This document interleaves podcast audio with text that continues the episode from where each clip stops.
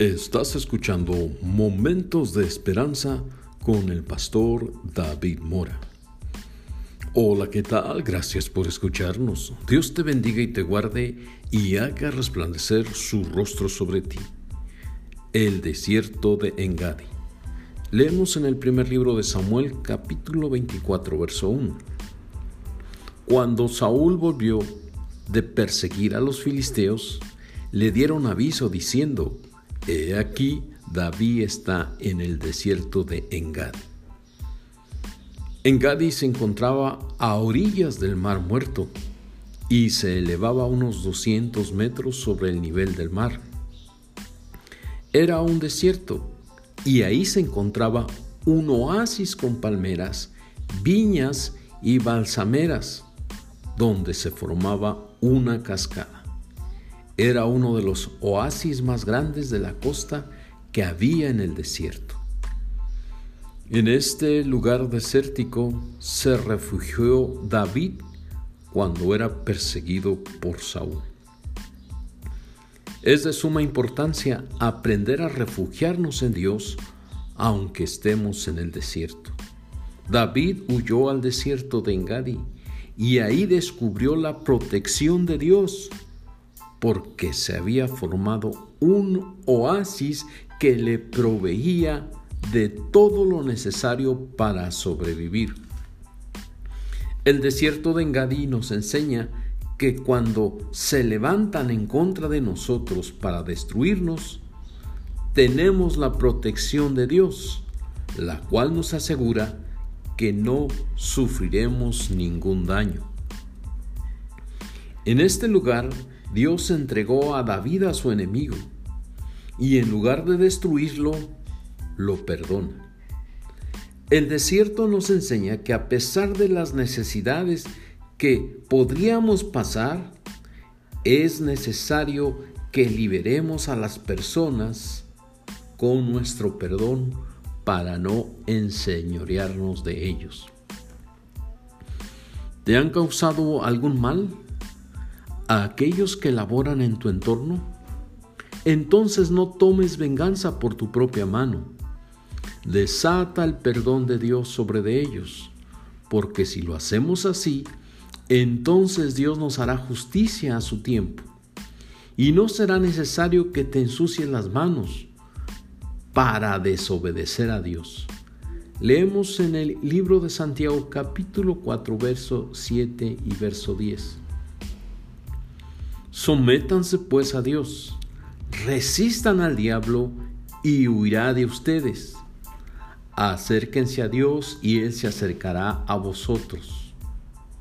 Humíllense delante del Señor y Él los exaltará.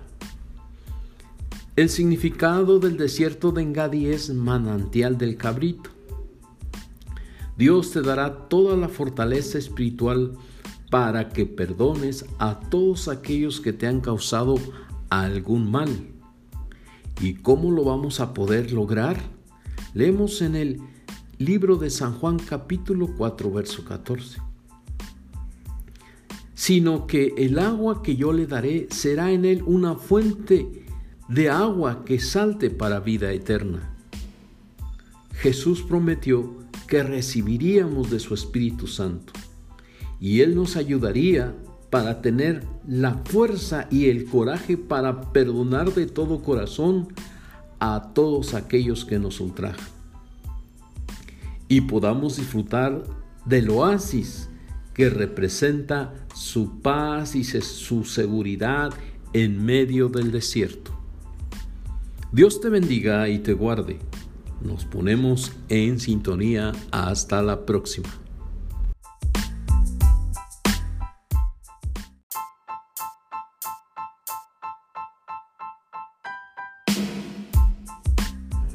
Estás escuchando Momentos de Esperanza con el pastor David Mora.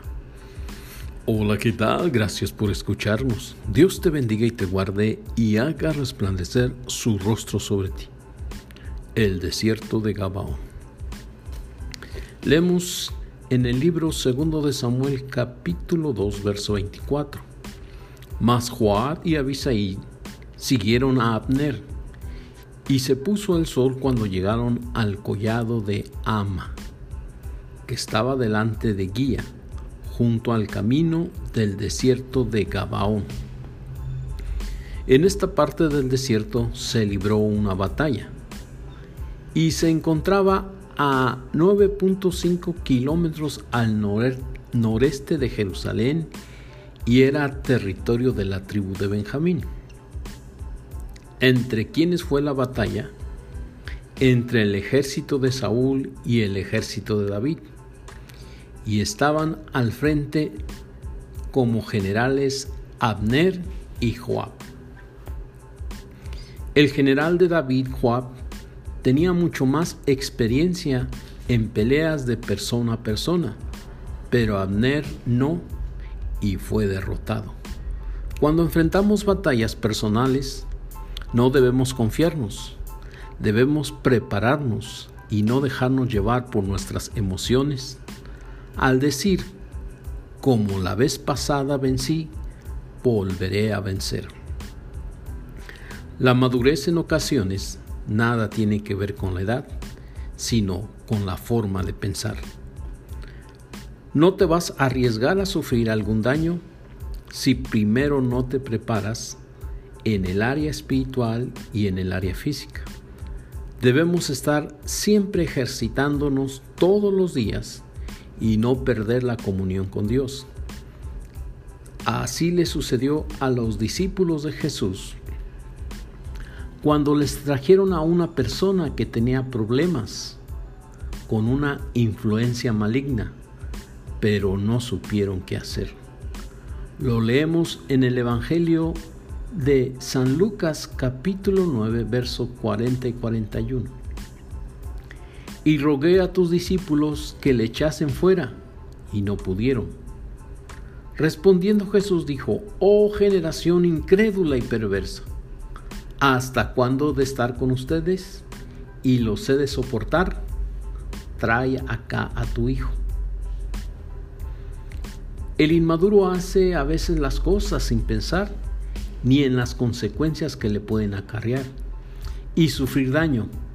En cambio, las personas con pensamiento maduro es analítico y no se arriesga, pensando en el daño que podría sufrir si toma una mala decisión.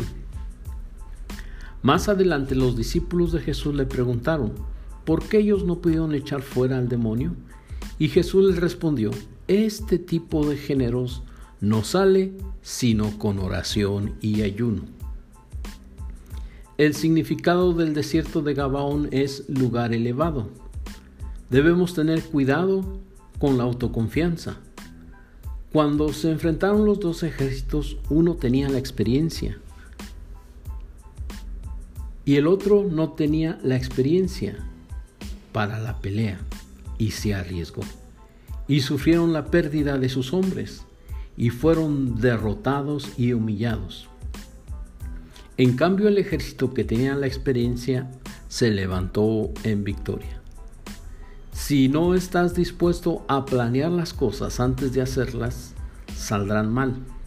Pero cuando lo planeamos de la manera correcta, todo saldrá bien. Dios te bendiga y te guarde. Nos ponemos en sintonía hasta la próxima.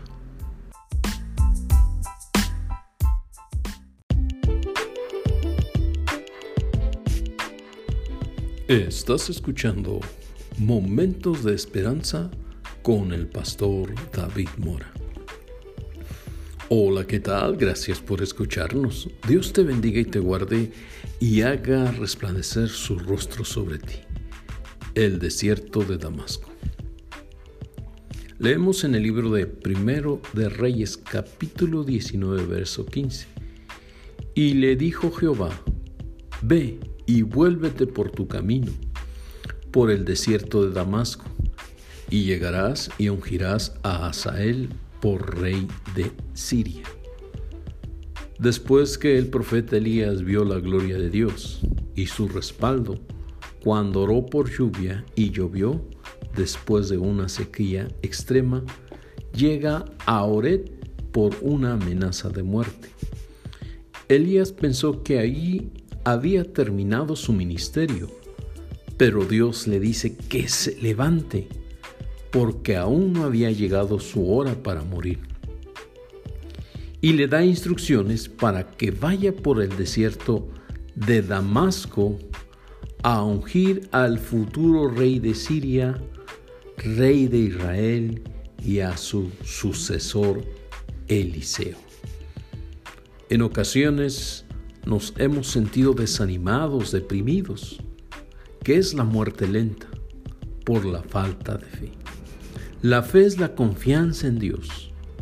Nunca debemos perder la esperanza, porque si la perdemos seremos presa fácil de la enfermedad. Y pensar que nuestros días han llegado a su término. Pero Dios nos dice que no, porque todavía tiene planes para nosotros. Cada uno de nosotros tenemos diferente función en la obra de Dios, así que no te dejes vencer por el desánimo. Tómate de la mano de Dios para que cumplas con el propósito de Él, aquí en la tierra, y después de haber cumplido, recibas la corona de gloria. Leemos en el libro de primero de Pedro capítulo 5 verso 4. Y cuando aparezca el príncipe de los pastores, vosotros recibirán la corona incorruptible de gloria.